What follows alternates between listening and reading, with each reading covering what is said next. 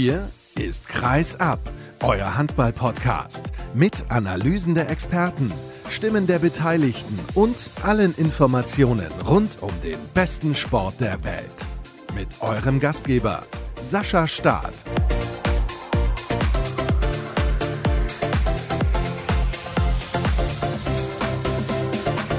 War ein Handballfest in Hamburg. Am Wochenende hätte ich beinahe gesagt, aber das stimmt nicht. Denn das Rewe Final Four hat stattgefunden am vergangenen Donnerstag und Freitag. Heute ist Samstagvormittag, wenn ich mit meinem Gast darüber spreche und ich begrüße ihn direkt mal. Stefan Flom von der Handballwoche. Moin. Moin Sascha, grüß dich. Und natürlich ein paar Informationen. Erstmal herzlich willkommen auch an euch. Schön, dass ihr eingeschaltet habt. Es ist natürlich eine grandiose Folge, hoffe ich zumindest, weil wir so viele tolle Themen besprechen. Also natürlich das Pokal-Final Four steht im Fokus. Der TBV Lemgo Lippe ist Pokalsieger 2021. Wer hätte das gedacht?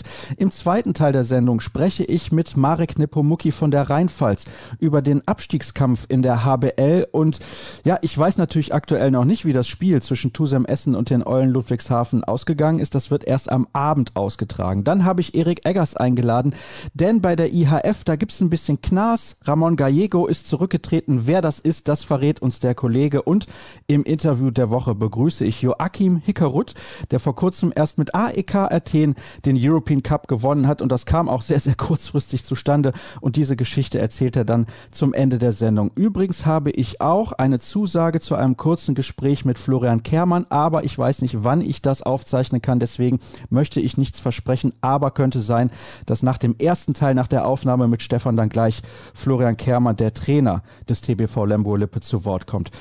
So, jetzt bin ich aber mal sehr gespannt auf deine Meinung. Du warst vor Ort und hast es dir angesehen. Was war es für ein Wochenende, beziehungsweise was waren es für drei Spiele insgesamt? Ich sage schon Wochenende, weil ich so dran gewöhnt bin, dass es normalerweise am Samstag und Sonntag stattfindet. Ja, also ich bin auch immer noch völlig verwirrt, dass heute Samstag ist, weil eigentlich wäre ja heute Montag, weil du anrufst und weil das nicht am Wochenende stattfindet.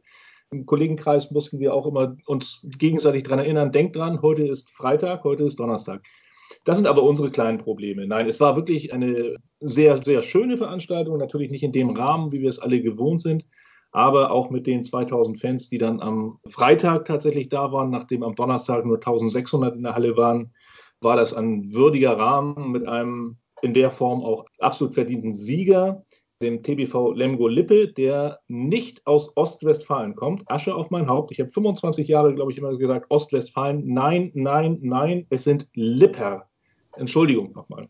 Ja, ist gar kein Problem. Das wurde mir auch zugetragen, nachdem ich auch oft Ostwestfalen gesagt habe. Gefühlt ist es aber auch Ostwestfalen, weil es ist ein Katzensprung zum Beispiel nach Minden und es ist auch mehr oder weniger ein Katzensprung nach Lübecker. Also eventuell ja dann nächstes Jahr mehrere Derbys, was das angeht. Die Distanz zwischen den einzelnen Orten ist sehr, sehr kurz. Aber das ist nicht unser Thema. Hattest du nur einen Cent vorher auf den TBV Lemgo Lippe gesetzt? Selbstverständlich nicht. Denn als die Auslosung des Halbfinals dann geschehen war, war ja klar, dass die Mannschaft, die gegen den THW spielt, definitiv nicht das Finale erreichen wird. Aber ne, erstens kommt es anders und zweitens, als man denkt. Und was der TBV in der zweiten Halbzeit da abgezogen hat, das war wirklich unglaublich. 18 zu 11 führten die Zebras zur Pause. Und da gab es natürlich viele, die gesagt haben, okay, ich gucke mir das nicht weiter an, es ist langweilig. Aber was hat der TBV nach der Pause so viel besser gemacht? Der Bjarki Elisson hatte das in der Pressekonferenz hinterher ganz treffend formuliert, finde ich. Er meinte, wir wollten einfach noch ein bisschen Spaß haben und gucken, was geht. So, so sind sie aufgetreten. Die haben, glaube ich, gleich die ersten zwei Tore nach der Halbzeit gemacht. Dann verwerfen die Kieler, dann wirft man noch ein Tor, dann, ne, dann versucht Philipp Jicher ein 7 gegen 6. Warum, weiß ich in der Phase nicht. Gut, da war der TBV schon ein bisschen angekommen. Dann kriegt Kiel zwei Gegentreffer ins leere Tor und so kommt eins zum anderen. Also das geht dann ruckzuck und ja, ich glaube, der Schlüssel ist einfach gewesen, wir haben nichts mehr zu verlieren, also lass uns einfach gucken, was passiert.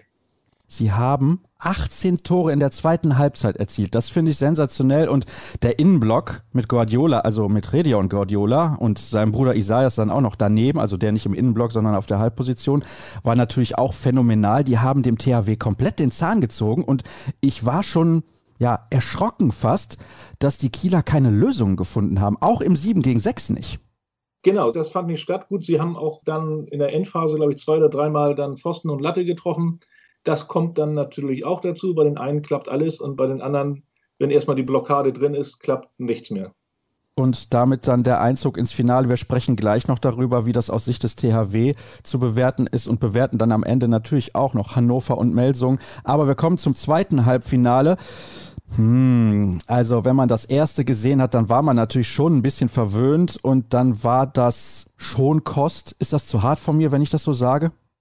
Nein, überhaupt nicht. Also das war auch so die Stimmung in der Halle und bei mir auch, dass nach dieser Euphoriewelle, die die Lemgoer ausgelöst haben, da konnte auch nichts mehr kommen. Also das war wirklich Magerkost. Das war biederer Handball, nichts Außergewöhnliches, aber dann mit, unterm Strich auch mit dem verdienten Sieg der Melsunger konnte die eine Mannschaft nicht mehr und die andere wollte nicht mehr, sprich Hannover war am Limit?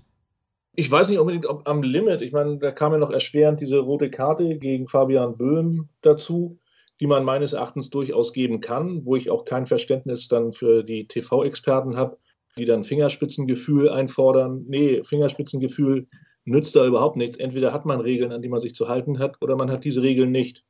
Ne? Und dieses Stoßen, oder wie der Kai Holm, der Schiedsrichterlehrwart des DHB, auch hinterher gesagt hatte, Julius Kühn landet auf dem Rücken, Verletzungsgefahr gegeben, damit rote Karte, Schluss aus Feierabend. Also, du fährst da eine relativ harte Linie, mehr oder weniger. Na, was heißt harte Linie? Also, die Vorgaben sind klar, die Mannschaften kennen diese Vorgaben. Man hat sich am Anfang ja auch ganz fürchterlich darüber aufgeregt, wie diese Situation auf den Außenpositionen bewertet werden, wo es am Anfang ja auch das eine oder andere Kopfschütteln gegeben hat. Aber das Spiel hat sich schon durchaus verändert. Also ich finde, dass die Außen viel freier zum Wurf kommen und die Außenverteidiger viel weiter weggehen. Allerdings entwickelt es sich fast in Richtung körperloses Spiel. Da übertreibe ich natürlich jetzt, liebe Hörer, nicht ausflippen, aber die Außenverteidiger, die können ja im Prinzip gar nicht mehr eingreifen, mehr oder weniger. Also das ist zumindest die Entwicklung der letzten Monate. Und wenn wir jetzt nochmal auf diese Szene von Fabian Böhm schauen gegen Julius Kühn, er berührt ihn ja nur leicht. Das kommt ja dazu. Also Kühn hat ein bisschen, ja, ich will nicht sagen Rücklage, aber wenn du in dieser Flugphase ein bisschen angefasst wirst, dann wird es immer gefährlich. Sprich, der Verteidiger, der Abwehrspieler, ist immer der Idiot. Ja, ja, aber das ist so. Da muss man die Regel wieder ändern. Aber solange wir unter diesen Regeln spielen, müssen diese Regeln angewendet werden und sie müssen konsequent angewendet werden. Also ich weiß zu meiner Zeit, vor 100 Jahren, als man auch noch mit Lederdrillen spielte, die aufgepumpt waren, war es auch möglich, als Außenverteidiger dem Außen den Ball aus der Hand zu spielen. Was auch einige Leute sehr gut konnten. Aber auch da ist die Verletzungsgefahr einfach viel zu groß geworden. Und das ist dann auch untersagt worden. Und wie gesagt, es gibt diese Regeln und diese Regeln müssen angewendet werden. Findest du, die Regel ist zu hart oder nicht? Ach, darüber will ich, das ist mir, das ist mir eigentlich, ja, was heißt, die Regel ist zu hart? In dem Moment, in dem Julius Kühn unglücklicher fällt, mit dem Hinterkopf aufschlägt, wir wollen um Gottes Willen kein Joe Deckarm-Szenario hier aufmachen. Aber in dem Moment, wo eine schwere Verletzung wie auch immer auftreten sollte, ist sofort jedermann da und sagt, wie kann man das nicht härter sanktionieren und wie kann man die Regeln so machen, dass sowas zugelassen wird. Hatte diese rote Karte von Fabian Böhm aus deiner Sicht entscheidenden Einfluss auf das Spielergebnis? Das glaube ich nicht unbedingt. Natürlich, wenn Fabian Böhm, wissen wir ja nun, ist ein wie hatte Herr Prokop das immer gesagt, ein echter Krieger. Soweit möchte ich vielleicht nicht gehen, aber er ist halt ein Führungsspieler, auch in der Hannoveraner Mannschaft. Und wenn der dann in der entscheidenden Phase nicht mehr da ist, dann wird das sicherlich Auswirkungen auf das Spiel haben, ja hätten wir das auch geklärt und die Halbfinals hinter uns gelassen und kommen zum Endspiel. 28, 24 das Endergebnis, aber es gab bei den Kollegen von Sky ein Interview mit Silvio Heinevetter nach der Partie, der gesagt hat, das Spiel war 15 Minuten vor Schluss schon entschieden und zwar deutlich. Also das fand ich auch sehr bemerkenswert, diese Aussage, wenn ein Spieler auf der Platte dieses Gefühl schon hat, aber man hatte das auch als Zuschauer. Ja, also das Spiel hatte ja mehrere Phasen. Also es ging ja los als Partie ohne Torhüter angefangen haben, Heinevetter und, nein, Simic und Johannesson. Die haben beide nicht einmal die Hand an den Ball bekommen. Dann ist gewechselt worden, dann ist der Finn Zecher gekommen und der, glaube ich, in der 19. oder 20. Minute gab es die erste Torhüterparade im ganzen Finale. Trotzdem hatte Melsung da eigentlich schon so ein bisschen die Nase vorn, lag mit drei Toren vorne. Aber dann, ne, das Lipper-Kämpferherz kam dann wieder durch, drehen das Spiel bis zur Pause und legen dann irgendwann mal fünf Tore vor. Das war, glaube ich, ein 3-0-Lauf oder sowas. Da war ein sieben Meter von Ellison, Tempo-Gegenstoß von Ellison. Also es war, so und dann hatte man tatsächlich den Eindruck, dass da auch nichts mehr passiert. Zumal auch mit Ausnahme von Domagoj Pavlovic auch die Angriffsbemühungen der Melsunger versandeten. Also auch Julius Kühn ist überhaupt nicht durchgekommen. Und Gudmundo Gudmundsson, der Trainer der Melsunger, meinte auch hinterher, mit der Abwehr konnte er zufrieden sein, aber der Angriff sei eben einfach viel zu schlecht gewesen. Und das stimmt. Ja, da gehen wir jetzt gleich noch drauf ein. Gucken wir gerade nochmal auf die Quoten. Simic mit 16,7 Prozent und Heinevetter mit 18,2 Prozent. Und dann im Vergleich Finn Secher 40,7 Prozent. Es ist ein himmelweiter Unterschied. Er hat am Ende elf Paraden auf seinem Konto zu verzeichnen. Die beiden Melsunger Torhüter zusammen nur sechs. Das ist natürlich nichts. Also mit sechs Paraden kannst du kein Endspiel gewinnen. Nein, im Prinzip nicht. Also die Zweitliga-Handballer aus Hamburg, die haben in den letzten Wochen und Monaten auch immer mal nicht so gute Torhüterleistungen gezeigt und trotzdem gewonnen, aber das geht auch nur, wenn du einen Lauf hast. Aber wenn du natürlich in so einem Finale stehst, da müssen schon alle Mannschaftsteile ineinander greifen und funktionieren. Schauen wir auf den Angriff der Melsunger. Du hast das gerade schon angesprochen. Pavlovic, finde ich, hat ein gutes Spiel gemacht. Sechs von neun, das ist absolut in Ordnung und noch zwei Torvorlagen. Aber das fand ich schon, ja, fast so erschreckend wie die Kieler Leistung in der zweiten Halbzeit im Halbfinale.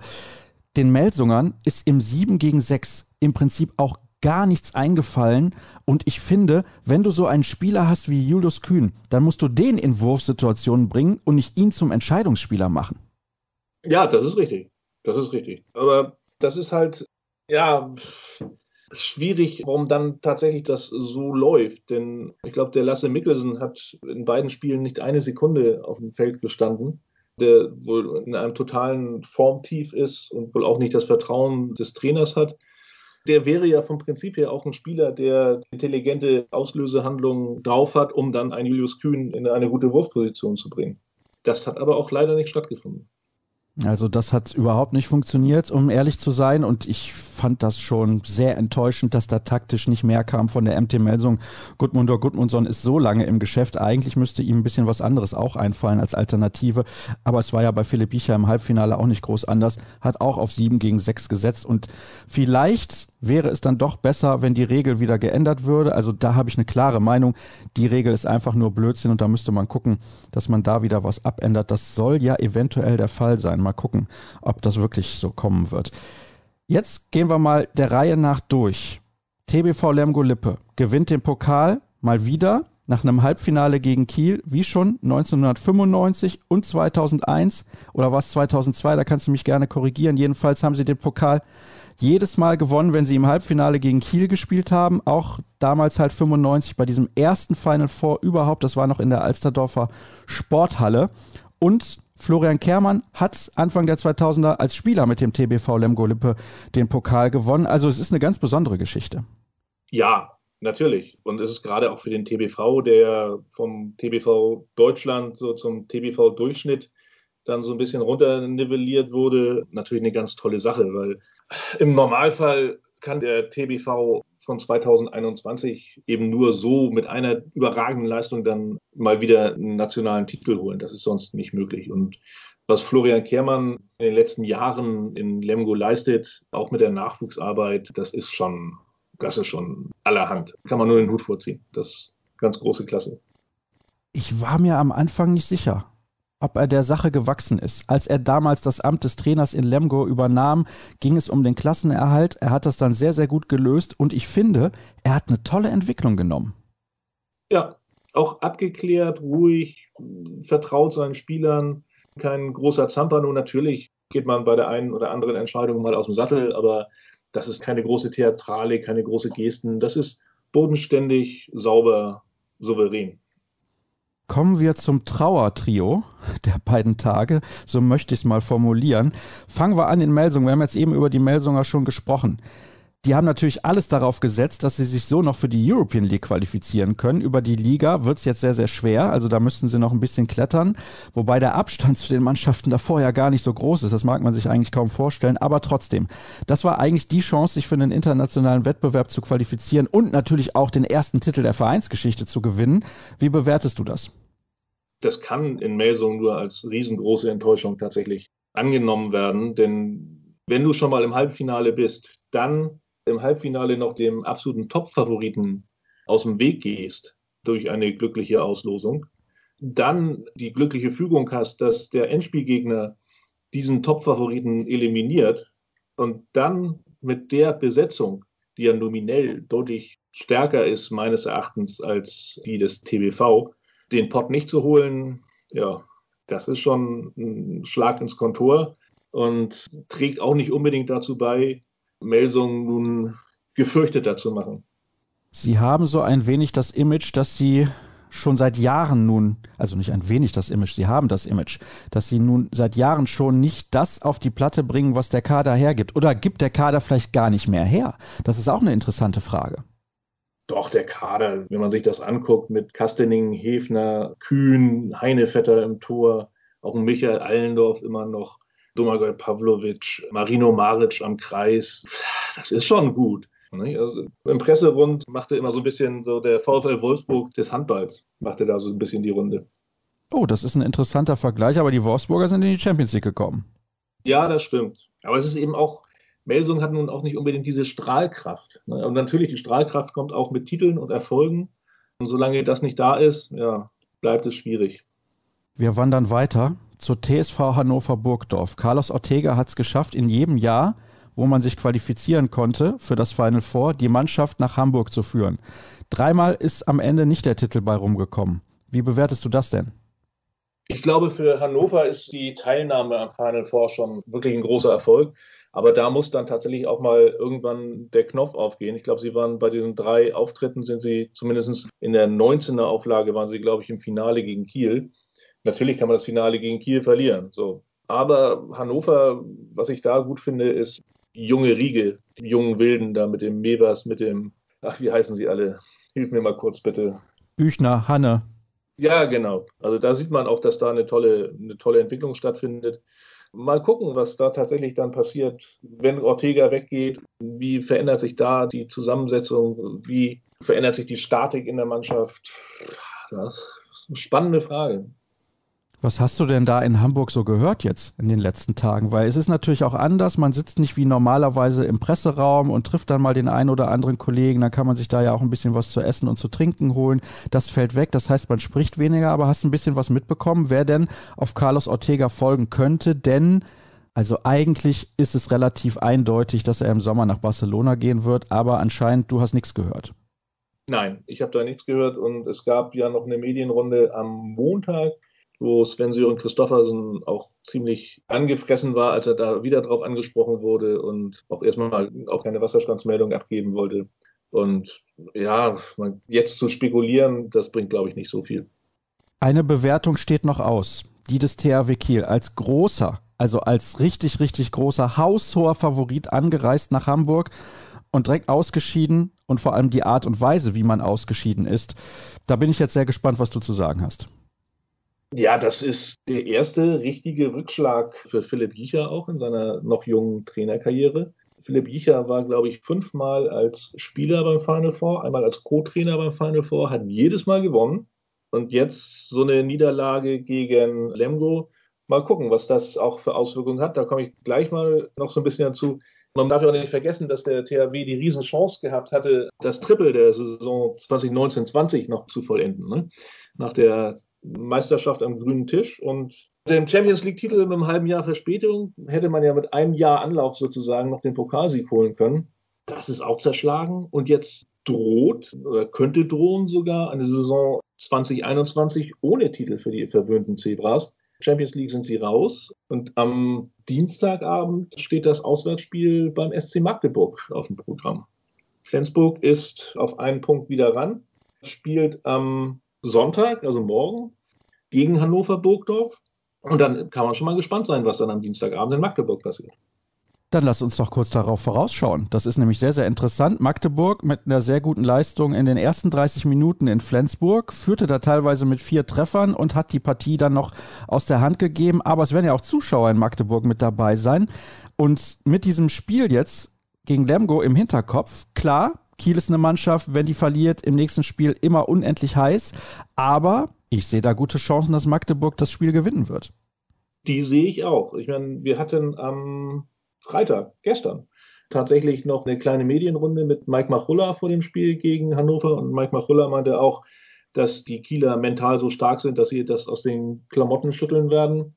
Aber ich weiß es nicht, ob da im Hinterkopf doch so ein bisschen an dem Nimbus jetzt gekratzt worden ist man macht das schon. Ich meine, wenn ich mir die Flensburger angucke, wie die die Spiele immer gedreht haben, das ist schon à la Bonheur. Mal gucken. Und Magdeburg, Magdeburg ist Tabellendritter. Das ist eine Riesenmannschaft. Und wenn Michael Damgard heiß läuft, wissen wir alle, was passiert. Mal gucken. Das wird also ein absoluter Kracher. Morgen Abend am Dienstag, wenn ihr die Sendung hört, zur ungewohnten Zeit. Aber wir freuen uns natürlich sehr drauf und nächste Woche wird dann darüber gesprochen. Hast du noch irgendwas anzumerken? Normalerweise hast du immer noch irgendwas anzumerken, Stefan.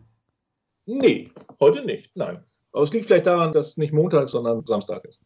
Ja, es passiert ja noch in diesen Tagen ein bisschen was. Es stehen ein paar Spiele auf dem Programm, aber liebe Hörer, ihr wisst es, die Sendung kommt erst am Montag raus und ich wollte auch noch ein paar Spiele abwarten, insbesondere dieses Spiel, wo ich dann im nächsten Expertengespräch drüber diskutieren werde mit Marek Nepomuk, das Duell zwischen Tusem Essen und den Eulen aus Ludwigshafen, die ein bisschen zittern müssen, noch mehr als in den letzten Jahren, weil eben die Konkurrenz regelmäßig gewinnt, zum Beispiel halt der HBW Balingen-Waldstätten. Aber das alles, Stefan, vielen Dank natürlich für deine Analyse und deine Bewertung.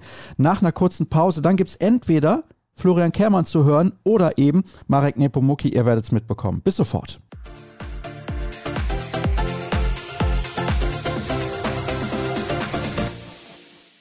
Und ich freue mich, dass es tatsächlich geklappt hat, sehr kurzfristig und spontan. Er ist in der Leitung der Trainer des Pokalsiegers TBV Lemgo-Lippe, Florian Kermann. Erstmal herzlichen Glückwunsch. Und gestern übrigens habe ich ein Interview gesehen, das muss ich direkt mal vorwegschieben, bevor der Gast dann auch zu Wort kommt, vor dem Spiel bei der HSG Nordhorn-Lingen. Und ich habe gedacht, ob das für ein Interview, für einen Podcast reicht, was die Stimme angeht, da bin ich mir nicht sicher. Flo, was war da los die letzten Tage?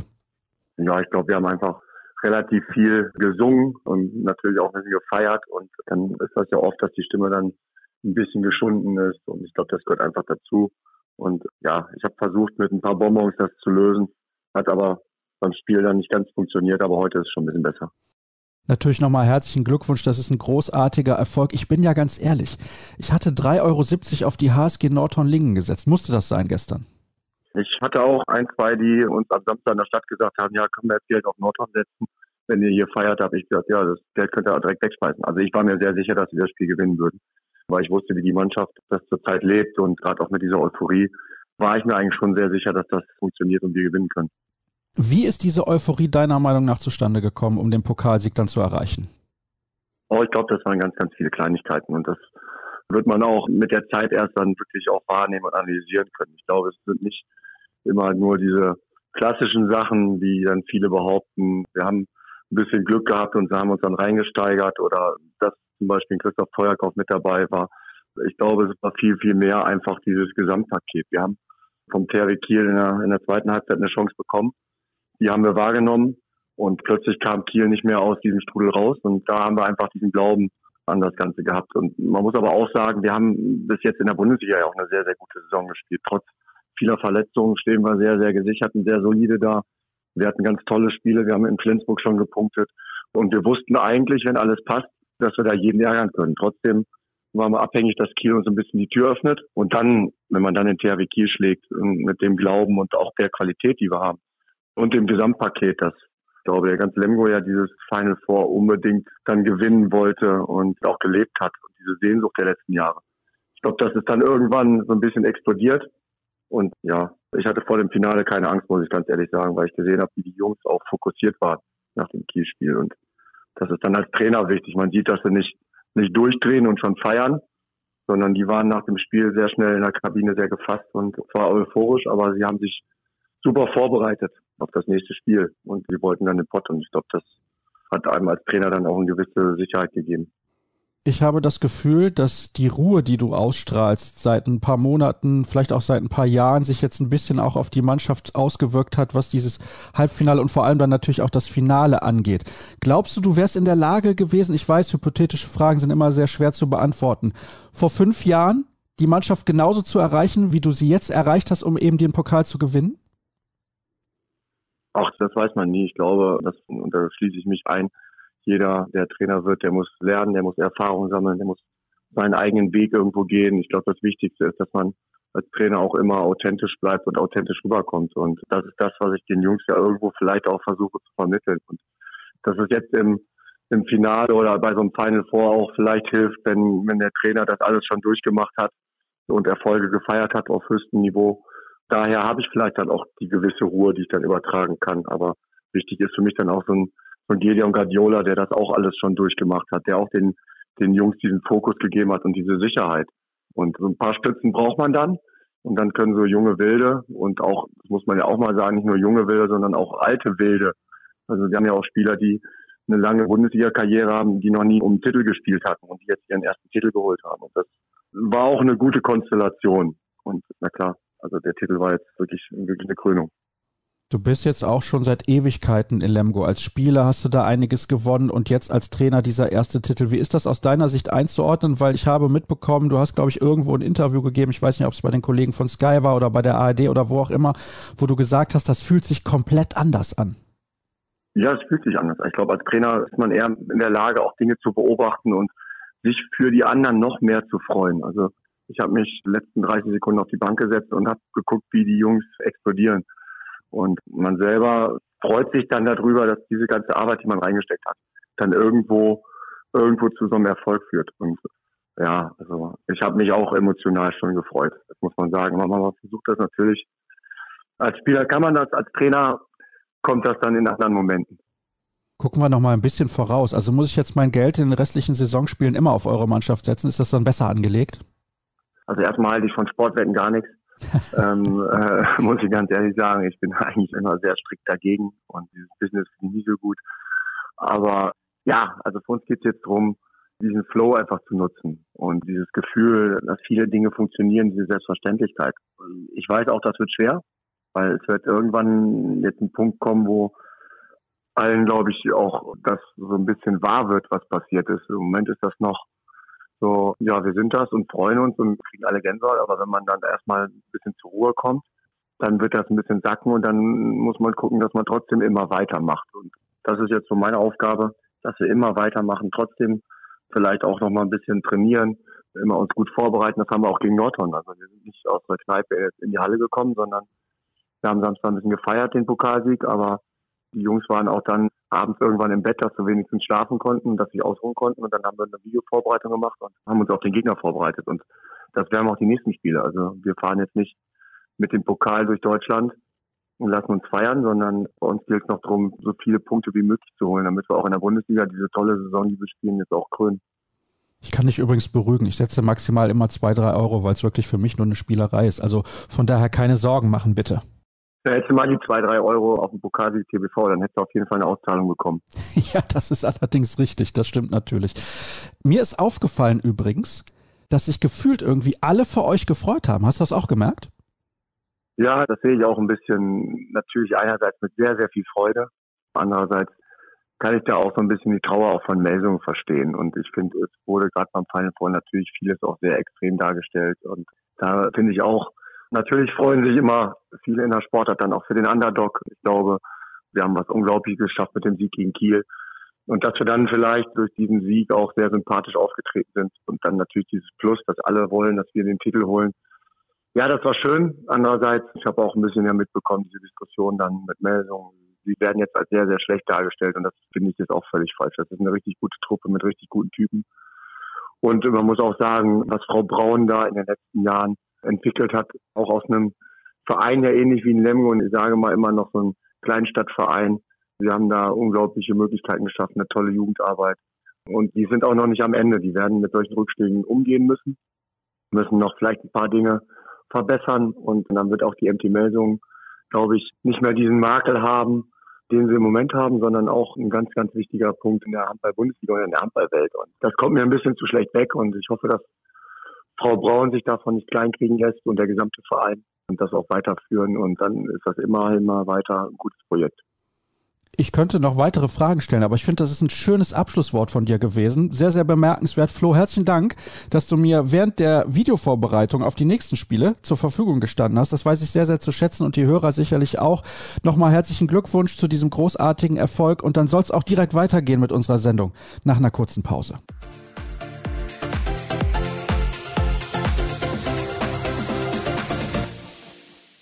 Wir machen weiter mit dem nächsten Teil der heutigen Ausgabe und dem nächsten Thema. Das sind die Eulen aus Ludwigshafen. Und wenn wir über die Eulen sprechen, dann spreche ich darüber mit Marek Nepomuki von der Rheinpfalz. Hallo Marek. Hallo Sascha. Ich habe es gerade eben zu Beginn der Sendung schon gesagt, die Eulen Ludwigshafen, sie sind wieder mittendrin im Rennen um den Klassenerhalt. Jetzt frage ich dich aber mal, waren sie jemals raus, weil du bist ja der Experte. Ja, wir kennen es ja, ne? die Eulen in den letzten Jahren, letzten drei Jahren immer zum Saisonsport angesetzt und in den letzten drei Jahren immer geschafft. Nee, sie waren für mich nie draußen, weil aus der Erfahrung heraus, wie eben gesagt, die letzten drei Jahre war das immer so, dass die Mannschaft weiß, was auf sie zukommt, weiß, wie sie damit umzugehen hat und der Verein kühlen Kopf bewahrt, die Ruhe bewahrt und nicht in Aktionismus verfällt und somit das ganz, ich würde sagen, bewusst, klar, aber ganz rational diesen Abstiegskampf angeht und an die Chance bis zum letzten Spieltag glauben wird und glaubt. Bevor wir gleich auf die letzten Partien eingehen, und da standen die Eulen ja unter Druck, sie mussten gewinnen, wenn sie halt weiterhin den Klassenerhalt schaffen wollten. Und wir auch schauen, was die nächsten Spiele, also die letzten fünf der Ludwigshafener bereithalten, wollte ich gerne mal, oder würde ich besser gesagt gerne mal von dir wissen, ist es nicht ein bisschen ja, ich will nicht sagen ironisch, aber vielleicht kann man es doch so formulieren, dass die Eulen so konkurrenzfähig erscheinen wie noch nie und vielleicht trotzdem am Ende absteigen? Ja, die Gefahr besteht die Saison, gut, wir haben jetzt zwei Mannschaften mehr, aber wenn man mal schaut, mit wie vielen Punkten man braucht, um nicht abzusteigen, das ist schon enorm. Ich habe mal die Mühe gemacht und geschaut, was so die letzten Jahre alles da war. Da hast du mit die Eulen blieben 2019, ich mache jetzt 2020, ich komme in der Runde raus, aber 2019 blieben sie mit 14 Punkten drin, 2018 mit 15, 2017 2017 blieb Gummersbach mit 22 Punkten drin und 2016 Stuttgart mit 14. Gut, du hast, wie gesagt, zwei Mannschaften weniger gehabt, aber nichtsdestotrotz, diese Runde könnte sein, dass man 25, 26 oder 27 Punkte braucht, um drin zu bleiben. Ah, das ist schon außergewöhnlich hart. Und wie du sagst, Ironie des Schicksals, am Ende hauen die Eulen so viele Punkte wie noch nie in der Bundesliga und müssen trotzdem absteigen. Diese Gefahr besteht, ja. Erkläre mir aber bitte noch, weil du oft betonst, dass die Eulen immer ruhig bleiben und hinten raus dann viele Punkte holen. Warum holen sie am Anfang denn nicht so viele Punkte? Das ist eine sehr, sehr gute Frage. Ich glaube, die Eulen, ja, es sind mehrere Faktoren.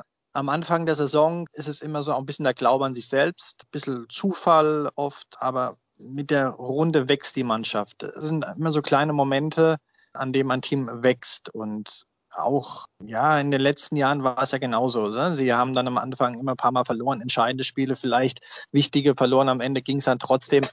Ich glaube, die Mannschaft weiß, was sie kann. Am Anfang der Runde ist es vielleicht dann auch ein bisschen so der Respekt noch vor den nicht mehr alten Gegnern, neuen Gegnern. Klar, jede Mannschaft ist keine Binsenweisheit, die verändert ihr Gesicht und alles, aber die Eulen müssen sich darauf einstellen, der Trainer auch. Er ist ja sehr akribisch, was seinen Matchplan angeht und am Anfang klappt es dann nicht so ganz. Und mit der Zeit kommen dann immer so Momente, wo die Eulen dann wachsen. Das war vor zwei Jahren mit dem Sensationssieg gegen Flensburg und dann der erste Sieg überhaupt in der Bundesliga gegen Göppingen.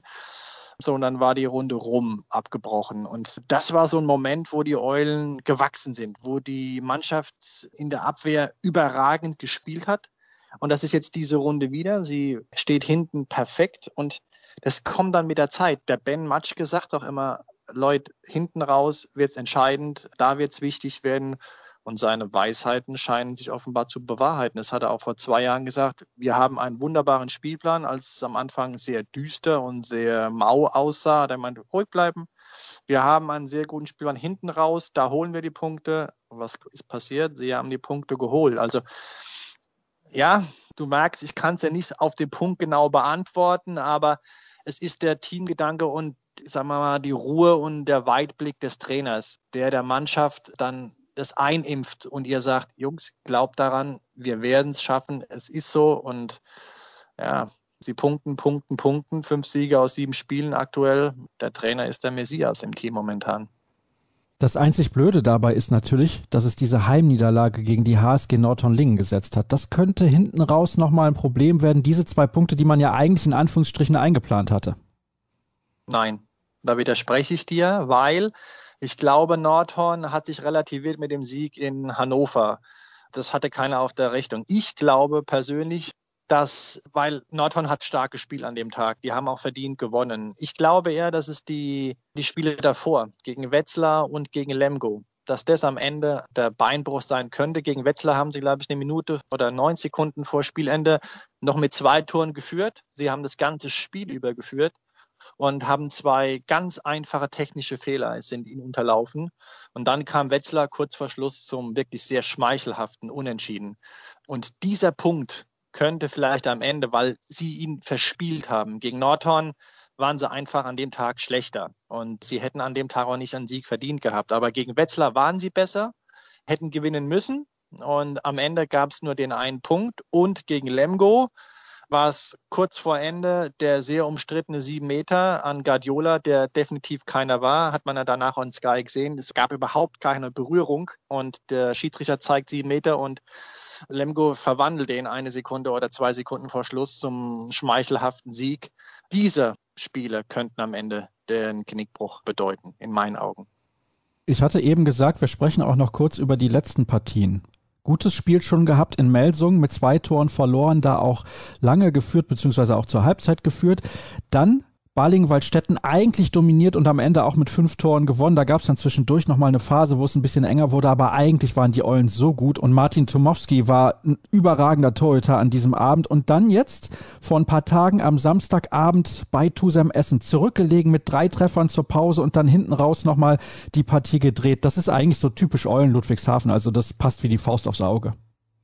Ja, aber das ist das, was wir vorhin schon gesagt haben. Sie behalten die Ruhe. Der Trainer wusste genau, was auf die Mannschaft zukommt. Er hatte versucht, das Tempospiel von Essen zu unterbinden. Hat nicht so ganz geklappt in der ersten Halbzeit, da hat Essen echt gut gespielt, aber in der zweiten gab es dann diesen Knackmoment, als Wagner direkt nach Wiederanpfiff zwei schnelle Tore gelangen und das war auch sein persönlicher Startschuss. Der hat in der zweiten Halbzeit dann zehn Tore erzielt. Zum vierten Mal übrigens in dieser Saison, dass er in einem Spiel mehr als zehn Tore oder zehn Tore erzielt. Und ja, das war dann im Endeffekt der Weckruf oder der Startschuss zur Aufholjagd zu diesem Sieg. Und Hendrik Wagner ist momentan, das sagt der Trainer selbst nach dem Spiel, er ist unsere Lebensversicherung. Der Junge wirft Tore am laufenden Band, dann noch von der falschen Position als Rechtshänder aus dem rechten Rückraum. Wenn sie den nicht hätten, dann wäre, glaube ich, hier schon längst das Buch zugeklappt geworden. Und somit hat er und auch Tomowski und dann Stkow kam er dann in der 40. rein ja, das war das Zusammenspiel. Dieser Weckruf in der zweiten Halbzeit, hey, nur als Team funktionieren wir, wie auch schon gegen Baling oder in Hannover, wo dann die Mannschaft den einen Schritt mehr gegangen ist und jeder für den anderen den mehr Schritt getan hat, um den Mehrwert rauszuholen. Am Ende bist du belohnt worden. Vielleicht auch mit ein bisschen Glück, aber gut, das Glück, was sie da hatten in Essen, hatten sie eben gegen Wetzlar nicht oder gegen Lemgo nicht oder vielleicht auch in Göppingen, wo sie nur mit zwei Toren verloren hatten und lange Zeit sehr stark gespielt haben und dran waren, das Spiel zu kippen, als Valjulin zur Führung hätte erzielen können, als er ganz allein aufs Tor lief und den Ball verwarf. Das hätte die erste Führung sein können, drei Minuten vor Schluss. Ja, so hatten sie in Essen das Glück gehabt und mit diesem Sieg sind sie halt drin, weil mit einer Niederlage glaube ich, wären sie dann weg gewesen vom Fenster.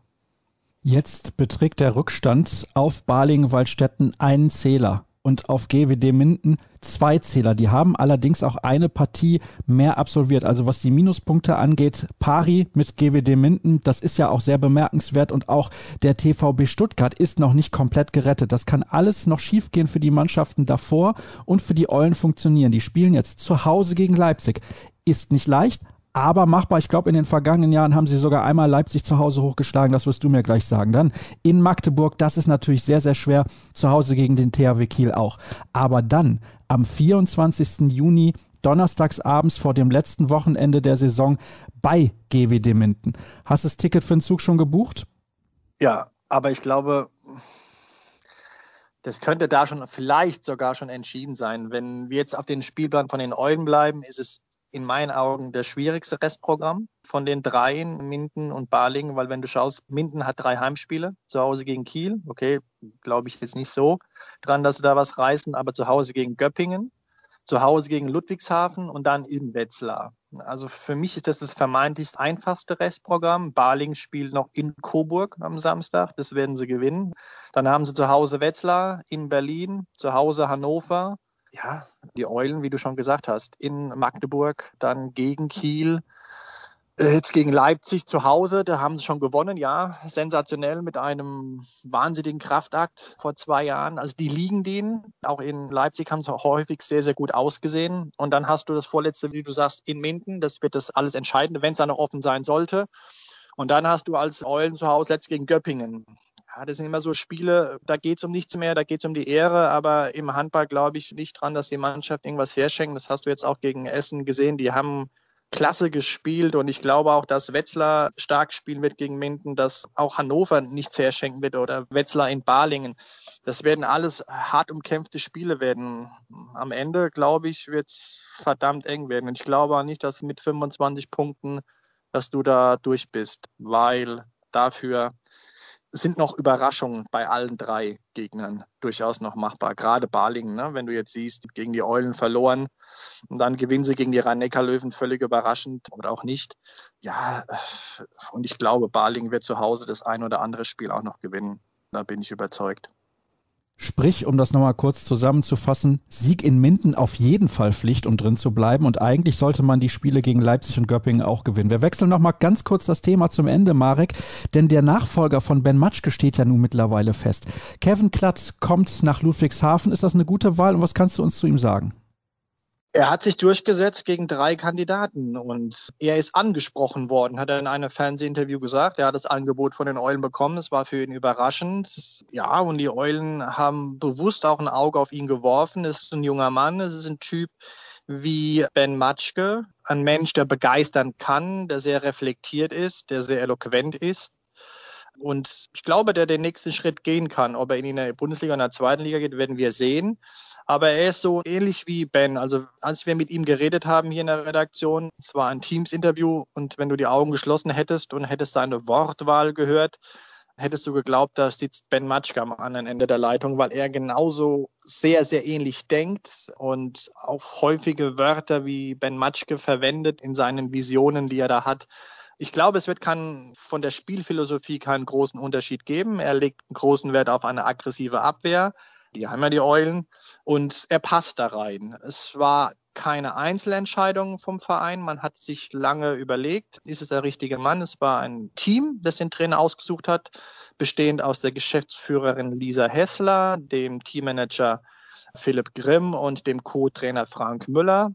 Die drei haben die Kandidaten ausgewählt und dann eine Prioritätenliste erstellt. Am Ende blieben drei übrig und Kevin Glatt hat das Rennen gemacht und ja, er hat jetzt Zeit. Er ist ja freigestellt worden Anfang Juni in Rimpa und ich denke, dass er da jetzt schon verstärkt auf die Kaderplanung einwirkt. Die ein oder andere Personalie wurde ja jetzt veröffentlicht und auch, denke ich, in seinem Sinne und in Rücksprache mit ihm wurden eben diese Spieler verpflichtet und auch die Verträge, die ausliefen, nicht verlängert wurden bei den Eulen. Das ist alles an dem Rücksprache mit ihm und dem Team, das ich eben da erwähnt habe. Erfahren wir denn jetzt hier noch exklusiv, wer sonst noch auf der Liste stand? Das würde ich dir sehr gerne sagen, aber ich weiß es nicht. Da sind sie sehr zurückhaltend gewesen. Das Einzige, was ich so gehört habe, waren es zwei Trainer mit keinen deutschen Wurzeln, also ausländische Trainer. Aber ich weiß es wirklich nicht. Mich würde sehr brennend interessieren, wer die anderen beiden waren, weil es hätte wahrscheinlich seine Personalie noch mehr aufgewertet, um zu wissen, wer da die große Konkurrenz war. Aber ich kann es dir leider nicht sagen. Macht nichts, Marek. Ich würde dich trotzdem wieder zur Saisonvorschau einladen, wenn die Eulen drin bleiben. Ansonsten sprechen wir dann halt nächste Saison über die zweite Liga. Aber dieser Mannschaft ist wie immer alles zuzutrauen, auch wenn der Spielplan etwas schwer ist. Übrigens, liebe Leute, ich habe heute erfahren, beziehungsweise gestern, ihr habt es ja auch gelesen, ich habe es ja vermeldet, dass Andreas Wolf seinen Vertrag in Kielce bis 2028 verlängert hat und heute dann die Meldung, dass David Davies bei Telekom Westbrem entlassen wurde, denn Pix Hackett hat ja nun am Wochenende die ungarische Meisterschaft gewonnen. Ich meine, den Pokal ist er auch gewonnen und Westbrem ist nicht ins Final vorgekommen, obwohl man mit Nantes ein vermeintlich einfaches Los hatte. Bei Nantes hat übrigens heute dann auch Rock Filio sein Karriereende bekannt gegeben. Der absolviert dann also seine letzten Spiele beim Final Final Four am kommenden Wochenende. Bedeutet also, am kommenden Montag sprechen wir ausführlich darüber. Aber jetzt habe ich viel geredet, die nächste Pause steht an und gleich geht's weiter.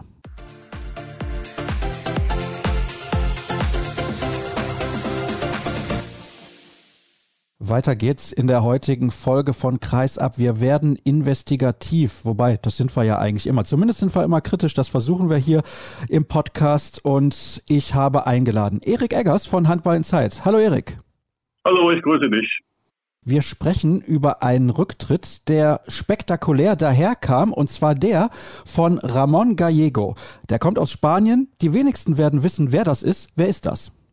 Ja, Ramon Gallego ist jemand, der früher als Schiedsrichter unterwegs war im Spitzenhandball, gerade in den 90er Jahren sehr, sehr viele wichtige Spiele gepfiffen hat mit seinem Partner Lamas. Diego Lamas war das Paar.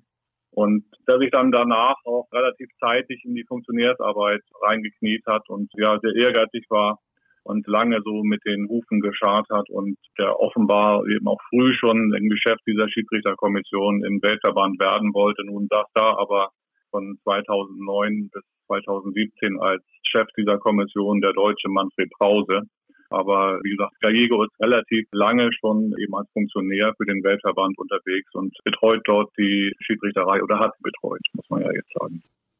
Das ist richtig, denn er ist, wie gesagt, zurückgetreten und das wirklich spektakulär hat das über die sozialen Medien bekannt gegeben und hat gesagt, er wird nicht wie geplant an seinen achten Olympischen Spielen teilnehmen, in welcher Funktion auch immer, also ehemals als Schiedsrichter, dann als Teil des IHF-Trosses normalerweise. Und ja, da hat er gesagt, er kann so nicht weiterarbeiten. Aus welchen Gründen?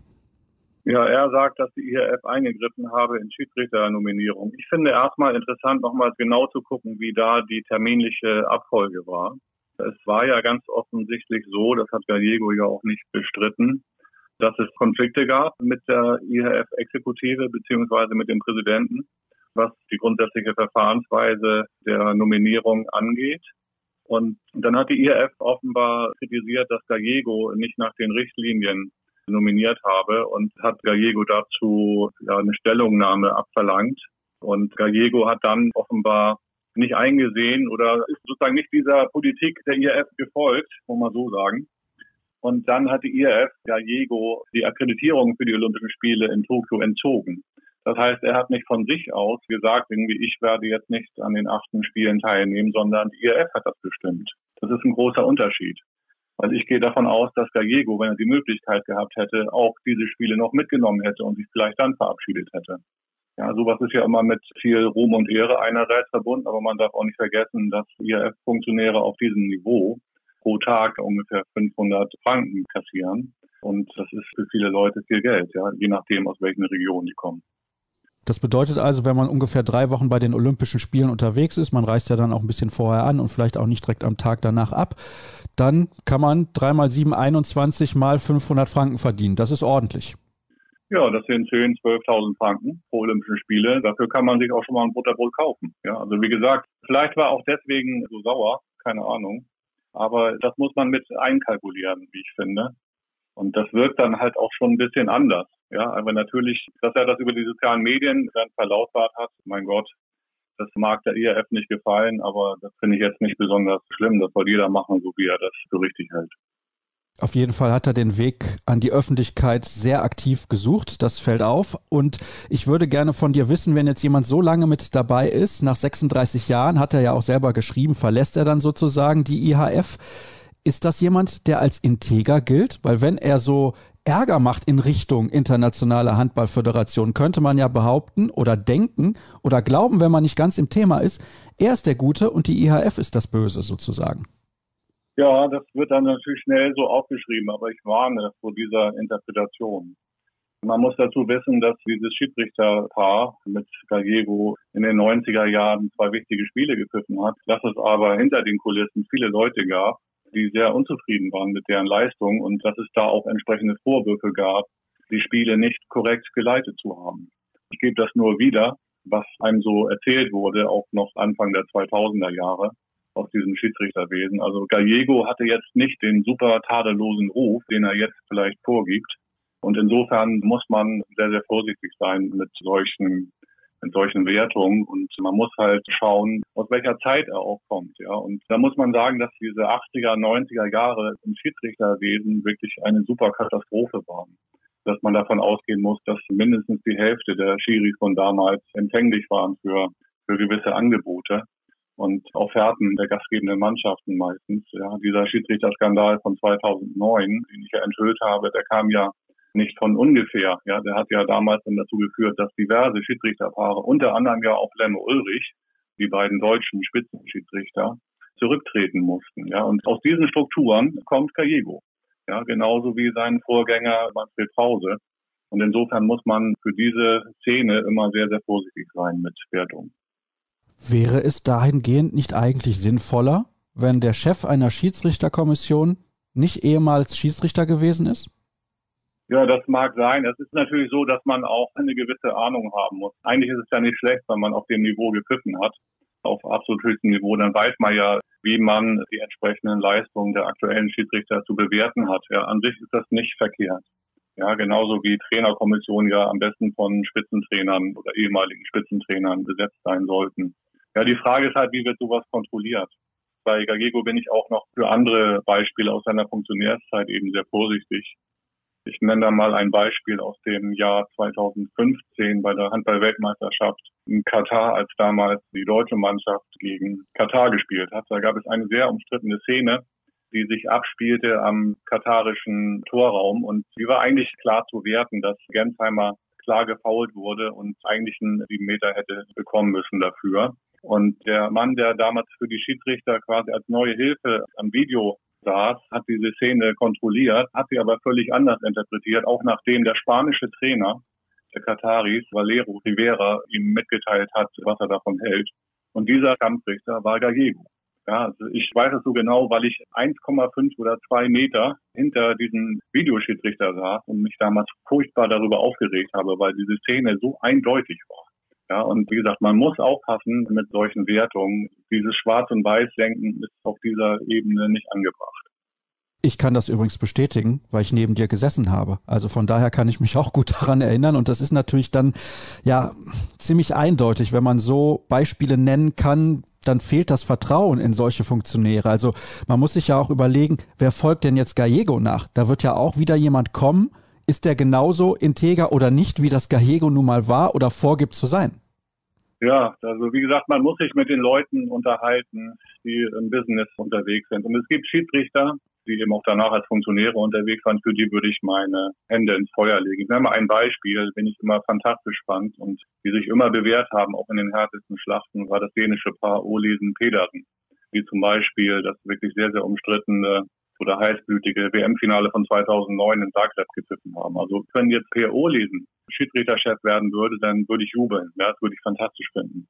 Ja, aber wie gesagt, man muss schauen, wo kommen die Leute her, welchen Ruf hatten die in der Szene vorher und dann muss man das bewerten, ja, oder eben auch sehr vorsichtig sein.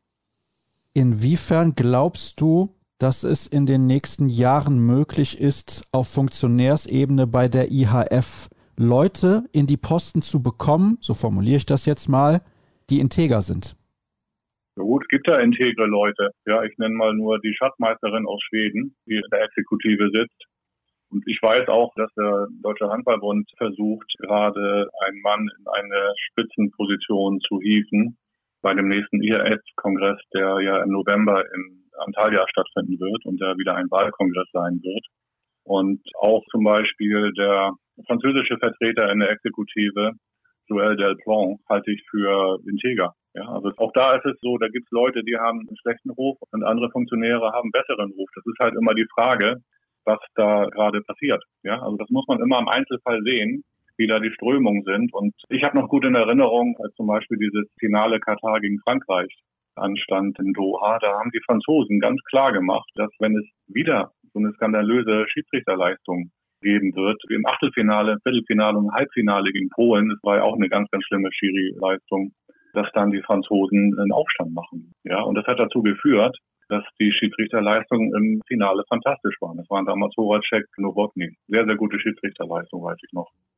Ja, da kann ich mich auch dran erinnern, aber natürlich auch komplett konträr zu dem, was gepfiffen wurde in den Spielen zuvor. Also das war ein himmelweiter Unterschied. Das war ein Unterschied, aber es lag eben daran, dass die Franzosen Druck gemacht haben und ihren Einfluss geltend gemacht haben in der IRF, dass sie sowas nicht dulden werden. Also wie gesagt, da muss man schauen, was da passiert, auch hinter den Kulissen. Ja, und schön wäre es, wenn da nur Leute sitzen würden, denen man hundertprozentig vertraut. Also ich habe Gallego auch schon vor seinem Rücktritt nicht vertraut, kann ich sagen. Gut, du hast natürlich auch deine Erfahrung gemacht und das Beispiel von Katar 2015 genannt, von diesem Spiel der deutschen Mannschaft gegen Katar. Ich habe ja auch ein bisschen gefragt, weil, und du hast den Kongress dann erwähnt, der demnächst stattfindet, Hassan Mustafa eventuell dann ab November nicht mehr IHF-Präsident ist. Siehst du da Chancen? Es wäre wahrscheinlich nicht schlecht. Wer sind potenzielle Nachfolger und wie bewertest du die? Also ich gehe fest davon aus, dass Mustafa erneut kandidieren wird und auch gewählt werden wird. Ich sehe keinen Gegenkandidaten im Moment. Mustafa sitzt fest im Sattel. Ja, und er entscheidet allein, ob er weiter Präsident sein will oder nicht. Und ich gehe davon aus, dass er weiter amtieren will. Was sagst du zum Namen des Russen Shishkarev? Ist der kein Kandidat? Ich weiß nicht, ob er kandidieren will, das kann ich nicht sagen, das habe ich noch nicht gelesen, aber ich gehe davon aus, dass der chancenlos wäre gegen Mustafa. Ein möglicher Nachfolger, zumindest hat man das gemunkelt, könnte ja auch Per Bertelsen sein. Der ist aktuell noch der Präsident des dänischen Handballverbandes. Was kannst du uns zu ihm sagen? Der machte mir gegenüber in persönlichen Gesprächen immer einen sehr, sehr guten Eindruck, aber das heißt natürlich nichts. Ja, aber er ist ja schon länger in IRF-Spitzenfunktion unterwegs. Und über den kann ich auch nichts Schlechtes sagen. Ja, also er gilt jetzt nicht irgendwie als besonderer Visionär, sondern er wird auch so in Dänemark immer ein bisschen verspottet, so als südländischer Bauer. Aber das ist ja üblich in Dänemark, dass die Hauptstädte aus Kopenhagen so ein bisschen lachen über die Bauern da aus Südland. Wie gesagt, er ist jetzt nicht irgendwie intellektuell, glaube ich, eine Speerspitze des internationalen Handballs, aber das muss man ja auch nicht sein. Ja, jetzt kann man darüber diskutieren, ob das Hassan Mustafa ist. Ja, aber das, was er vor allem gemacht hat und was ja auch seine unbestrittene Leistung ist, dass der dafür gesorgt hat, dass eine Sportart, die chronisch unterfinanziert war, dass die jetzt im Weltverband finanziell gut ausgestattet ist. Ja, sein Verhandlungsgeschick wird ja von allen gerühmt. Und eigentlich in den letzten zehn Jahren gab es ja auch keine schweren Vorwürfe mehr gegen ihn. Die Lage hatte sich ja beruhigt nach den Olympischen Spielen von 2008 in Peking, wo es ja vorher diese Skandale im Schiedsrichterwesen gegeben hatte. Ich stelle mir dann aber nur die Frage, ob man solche Leute als Verbandspräsident haben möchte, generell. Ja, das ist immer so Wunschdenken von uns Journalisten und vielleicht auch von anderen Experten. Im Fußball gilt das ja genauso. Oder ein anderes Beispiel, Eishockey. Aber für die Leute kommt es dann darauf an, die entsprechenden Stimmen zu sammeln. Und Hassan war immer ein Meister darin, die Stimmen aus Afrika und, keine Ahnung, aus der Pazifikregion und Südamerika zu sammeln. Und ja, dann wird man Präsident. Ja, irgendwie das ist jetzt nicht anders als in der Lokalpolitik auch, wo man vor allem sehen muss, dass man die Leute hinter sich schart und gewählt werden will. Erik, wann wirst du Bürgermeister in deinem Dorf? Gar nicht, ja, weil ich habe keinerlei politische Ambitionen, kann ich dir verraten. Ja, das ist vielleicht auch besser so. Lieber auf Handball konzentrieren. Zum Abschluss, das neue Magazin bzw. die neue Ausgabe von Handball in Zeit ist erschienen. Was sind so die Highlights? Ja, die Highlights sind natürlich die entsprechenden Events, also Olympischen Spiele, natürlich dann die Champions League Vorschau. Ja, wir haben zum Beispiel mit Alfred Gislason gesprochen und Finn Lemke, der ja ein Kandidat ist für Olympia. So solche Sachen haben wir aufbereitet. Also ein bisschen vorausschauend schon. Die Saison geht so langsam, aber sicher dem Ende entgegen. Wer wird deutscher Meister? Der THW Kiel. Das habe ich mir fast gedacht. Vielen Dank, Erik, für deine Einschätzung rund um ein, wie ich finde, sehr, sehr spannendes Thema. Und wir könnten da noch viel mehr in die Tiefe gehen. Aber die nächste Pause steht schon an und dann noch das Interview der Woche.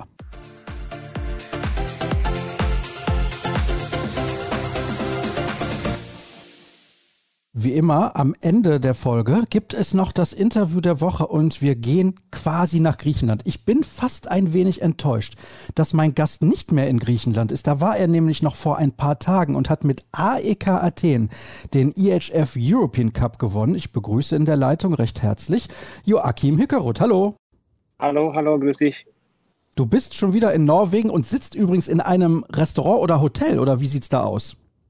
Ja, jetzt sitze ich in der Lobby. Ich war am Montag zurück in Norwegen und jetzt muss ich drei Tage in Quarantäne-Hotel bleiben und danach ein paar Tage in Quarantäne zu Hause und dann bin ich, bin ich frei. Morgen mache ich noch einen Corona-Test und auch Wochenende noch einen Corona-Test und dann bin ich, dann bin ich klar. Aber ja, das ist die Regel in Norwegen, dass ich muss am Anfang die, die ersten drei Tage in der Hotel sein. So, aber es ist ein schönes Zimmer gut essen, gute Kaffee und ja, ich habe viel, viel Zeit. Gutes Essen und guten Kaffee gibt es aber auch in Griechenland, ne? ja, ja, auf jeden Fall, auf jeden Fall. Ich habe eine neue Favoritkaffee bekommen. Das ist Freddo Espresso. Das ist Eiskaffee. Das ist das erste Mal in meinem Leben, ich habe so Eiskaffee getrunken, aber jetzt ist Freddo Espresso meine, meine Lieblingskaffee. Verstehe, ja, die griechische Küche ist natürlich auch wirklich hervorragend. Du warst jetzt ein paar Monate bei AEK Athen. Jetzt konntest du aber diesen tollen Erfolg im EHF European Cup gar nicht feiern, wenn du schon am nächsten Tag wieder nach Norwegen geflogen bist. Wie ist denn der Sonntagabend noch abgelaufen bei euch? Gab es noch eine kleine Feier im Kreis der Mannschaft? Nein, wir waren circa 60, 70 Kilometer von Athen gespielt, die Finale gespielt.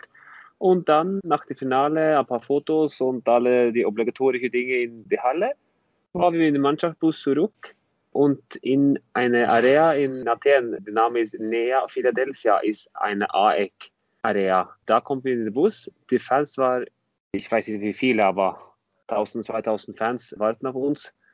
Und ja, da können wir da in den Bus alle feiern und sagen Hallo, aber zurück. Und dann danach waren wir zu Hause. So war zwei, drei Bier in den Bus und eigentlich das war's, weil alles geschlossen ich glaube um 12 Uhr und so am Abend. So. Ne, war keine Feiern, aber wir haben natürlich, ja, wie ich habe gesagt, wir haben zwei, drei Bier im Bus und gute Stimmung. Ja, das war eigentlich ganz okay. So die Rückfahrt nach Norwegen war äh, schnell, aber das war auch die, die Reise zum Athen für mich auch so. Das war okay. Da sprechen wir gleich drüber, aber ich würde gerne noch von dir wissen, ist das nicht ein bisschen schade, wenn man so einen Titel gewinnt, und das ist ja nicht irgendein Titel, also das ist jetzt nicht, ich sag mal, ein Supercup in einer Liga, wo Handball keine Bedeutung hat, sondern einen internationalen Titel zu gewinnen, ist natürlich fantastisch. Ich weiß gar nicht, wie viele Titel du vorher schon gewonnen hast. Ich glaube, so viele sind es nicht gewesen. Mit Drammen vielleicht mal früher oder auch in den letzten Jahren, wobei da war ja Elverum immer die Mannschaft, die in Norwegen alles gewonnen hat. Aber ist es nicht eigentlich dann schade, dass du quasi gar nicht so richtig feiern kannst. Ich meine, es ist immerhin schön, dass da 1000, 2000 Fans auf euch gewartet haben. Es waren ja auch ein paar in der Halle. Also eine Tribüne war relativ voll und die Stimmung gut. Aber ich kann mir vorstellen, für dich ist das auch ein kleines bisschen traurig.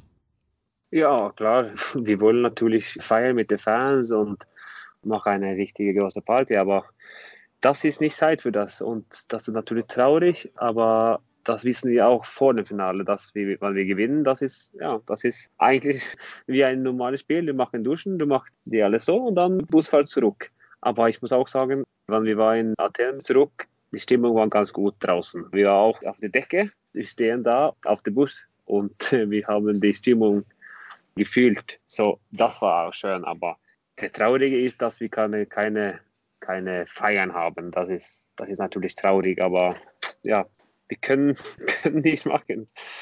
Vielleicht muss ich zurück in äh, Juli und einen Feiern machen mit den Jungs, weil sie haben auch noch keine Monate mit der Saison. So vielleicht, vielleicht im Juli kann ich zurückgehen, ein Wochenende oder einen Feiern machen.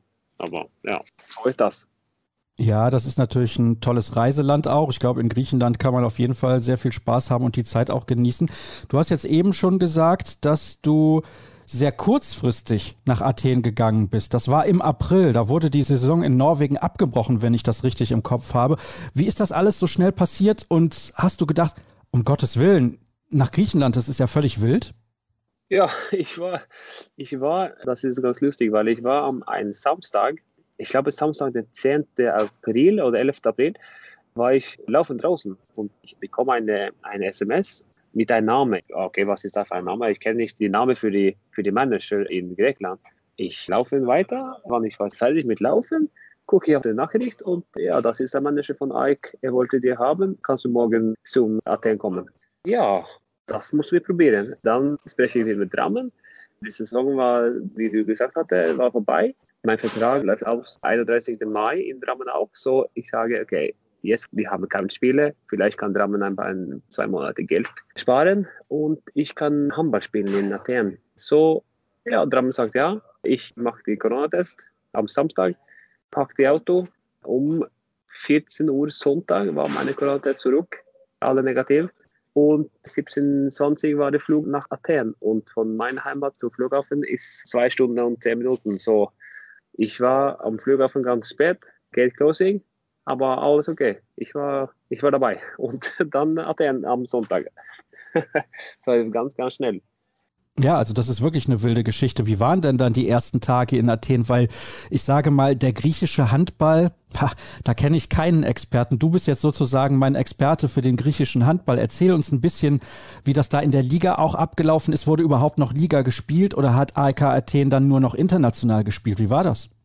Ja, und dann war ich am Sonntagabend und dann die ersten zwei Tage, drei Tage war direkt mit viel Video, weil ich habe das Spiel gegen Gorenje vier Tage später das war natürlich ganz intensiv mit, mit Videos und all Training und muss alle lernen und ja, war ganz intensiv. Aber ich habe, ich glaube, ich habe die Erfahrung und das geht schnell. Und Ike hat vier Spiele gespielt in Europa, aber keine in Liga vor dem Spiel gegen Rennes. Aber danach haben sie jetzt die Pokal gespielt, Final Four gewonnen und jetzt machen sie im Juni die Liga. So, sie spielen alles fertig. Aber vor ich war kommen, war keine Spiele. So war nur die vier Spiele gegen Bukaresti und gegen die, gegen die russische Mannschaft. Ja, aber die erste Woche war ganz intensiv mit Videos, Training, neue Namen. Und die griechische Name ist nicht so einfach. Ist nicht Hickerud und Stad und Hansen, wie in Norwegen haben und Deutschland, aber ist Galopoulos und Alepoulos und alles so. Also das war ganz, ganz schwierig. Aber am Ende habe ich einen Nickname für alle. Ja, ich meine, da kann man ja viel abkürzen bei diesen langen Namen, das ist eigentlich kein Problem. Das hört sich so an, als hättest du diese paar Wochen, es waren ja nur ein paar Wochen in Griechenland, sehr genossen. Es war für dich eine sehr gute Zeit. Ja, ja, ja, war eine sehr gute Zeit und, und die ersten zwei Wochen waren natürlich die zwei Spiele gegen Gorenje und dann haben wir drei Wochen ohne Spiel für mich, weil ich kenne nur die Europacup-Spiele spielen. Und dann muss ich nur Training und gucken die Spiele von AEK in der Liga. So, das war eine ganz viele Wartenzeit für mich. Aber war schön. Ich war vier, fünf Mal auf der Beach. Ein paar schöne Restaurants und Cafés und so, aber war richtig schön. So, ich habe ganz viele Punkte auf meine Google Maps von Athen jetzt. So, nächstes Mal, wenn ich habe mehr Zeit für ein bisschen mehr Ruhe, habe ich ein paar Tipps für die Leute. Also Joachim, Entschuldigung, hast du da gearbeitet und Handball gespielt oder Urlaub gemacht? Ich bin mir gerade nicht sicher. ja, ich habe meine ersten zwei Spiele war so, es war zwei Wochen. Und dann war das letzte Spiel war 17. April und die erste Finale war eigentlich 15. Mai. Das heißt, vier Wochen muss ich da nur Training machen. Und dann war die auch die erste Finale, können wir nicht spielen, weil Öster hat eine Corona-Situation in seiner Mannschaft, so noch eine Woche. So, ja, aber wir hatten eigentlich so ganz viel Zeit in diese drei Wochen dazwischen, die Halbfinale und Finale. Aber ja, ich habe gute Farbe bekommen. So, ich habe auch ein bisschen Ruhe gehabt. Ja, das kann ich mir vorstellen. Ich habe es ja eben schon gesagt. Ich glaube, es ist, ich war noch nie selber da in Griechenland dann doch sehr gut auszuhalten. Jetzt hast du eben auch erwähnt, dass du im Sommer vielleicht nochmal hinfliegen möchtest. Möchtest du vielleicht da auch in der kommenden Saison spielen? Ist das für dich interessant oder sagst du, nein, eigentlich möchte ich in Drammen bleiben, obwohl mein Vertrag ausgelaufen ist, aber ich möchte nochmal mit dem Club sprechen. Welche Pläne hast du? Ich habe gesagt, dass jetzt mache ich die, ich habe auch das zu meinem Berater gesagt, weil ich, ich mache jetzt meine Arbeit, ich mache den Job und der Job ist bis 31. Mai in Athen. Danach können wir weitersprechen, welche Möglichkeiten wir haben. Mein Traum ist, dass ich zurück in Deutschland komme. Das ist mein Traum. Und das ist mein, kann man sagen, großes Ziel, weil mein äh, Vertrag in Dramen ich, habe ich nicht mehr. Und ich bin 35 Jahre alt, aber ich fühle wie ein junger Mann. Und ich habe viel, viel Motivation nach dieser sieben Wochen in Athen. Und ich habe ein bisschen mehr Power bekommen in meinem Körper nach einer, einer schönen Zeit da. So, so, ich bin bereit für eigentlich alle Möglichkeiten. Deutschland oder Griechenland oder Norwegen oder Dänemark oder Frankreich ist eigentlich egal. Ich habe große Motivation für Profi- und Top-Handballspielen. Und Deutschland ist natürlich ein Traum, dass ich da zurückkomme, weil für mich Deutschland ist meine zweite, ich sage Hannover ist meine zweite Heimat, aber Deutschland ist auch für mich zweite Heimland, weil ich liebe Deutschland ganz viel. Kannst du dir auch vorstellen, bei einem, sage mal, guten Zweitligisten zu spielen oder soll es schon die erste Liga sein, wenn du nach Deutschland zurückkommst? Ah, das ist eigentlich egal. Ich möchte zu einer Mannschaft, das große, was heißt das in Deutsch, hat Ziele. Die Ziele ist gut, dass man möchte etwas, nicht nur spielen will, 9. und 10. Platz, aber ich möchte zu einer Mannschaft, das hat große Ziele für die Mannschaft, für den Verein. Ob das ist in der zweiten Liga oder erste Liga, das ist eigentlich egal. Aber ich möchte zu einer Mannschaft, das haben viel, viel Motivation und große Ziele. Das ist mein, das ist mein Traum. Und ich bin jetzt auch 35 Jahre, also ich habe Erfahrung und vielleicht eine Mannschaft mit ein paar jungen Spielern, so ich kann etwas lernen für die Jungen. Das hört sich so an, als würdest du vielleicht gerne irgendwann als Trainer arbeiten. Möchtest du, wenn du aufhörst, vielleicht in zwei, drei Jahren dann im Trainergeschäft anfangen? Nee, eigentlich nicht. Aber zum Manager oder Sportdirektor, das liebe ich, so eine Mannschaft zu bilden. Trainer glaube ich nicht, aber so eine Manager oder Sportdirektor ist auch Traum für mich, dass ich kann machen. Das habe ich große Interesse für. Lass uns noch mal kurz über den griechischen Handball sprechen. Du hast ja nur ein paar Spieler kennengelernt und du hast auch in der griechischen Liga nicht gespielt. Hat der griechische Handball Potenzial? Ah, ich muss sagen, ich habe nur die Spiele gegen eine Mannschaft, das war das war gar nicht, muss ich sagen. Ich kann nicht sagen, welches Level das war, weil das Level war gar nichts. Dann habe ich auch ein Spiel gegen Pauch gesehen in der Final Four Finale im Pokal. Das war ein gutes Spiel mit viel Kraft, viel Energie. So, ich muss sagen, die Top zwei, drei Mannschaften ist ja gut. Vorher hatte auch Olympiakos, muss die Saison absagen. Weiß nicht warum, weil wegen Corona oder Geld sicher, aber ich weiß nicht genau warum. Aber ja, die Liga ist nicht so, aber die Top 3 Mannschaft ist gut, ist gute Qualität. Unter da ist nicht so gut. Naja, ich denke mal, dass dieser Erfolg dieser Mannschaft, also deiner Mannschaft, wo du jetzt ein paar Wochen gewesen bist, auf jeden Fall helfen wird, den griechischen Handball ein bisschen zu pushen. Das ist ja nicht jedes Jahr so, dass eine griechische Mannschaft einen Europapokal gewinnt. Und nochmal herzlichen Glückwunsch zu diesem Erfolg, auch wenn du nur kurz dabei gewesen bist, aber trotzdem im Final Four und auch in den Spielen davor hast du ja entscheidend mitgeholfen. Und das war's dann mit der aktuellen Sendung. Schon wieder vorbei, auch wenn wir viel besprochen haben. Ich möchte euch noch darauf hinweisen, wo ihr uns hören könnt könnt, beziehungsweise wo ihr Informationen bekommt, so ist es richtig, auf facebook.com slash kreisab, bei Twitter at kreisab.de und bei Instagram wie gehabt unter dem Hashtag und Accountnamen kreisab. Danke fürs Zuhören und bis nächste Woche. Tschüss.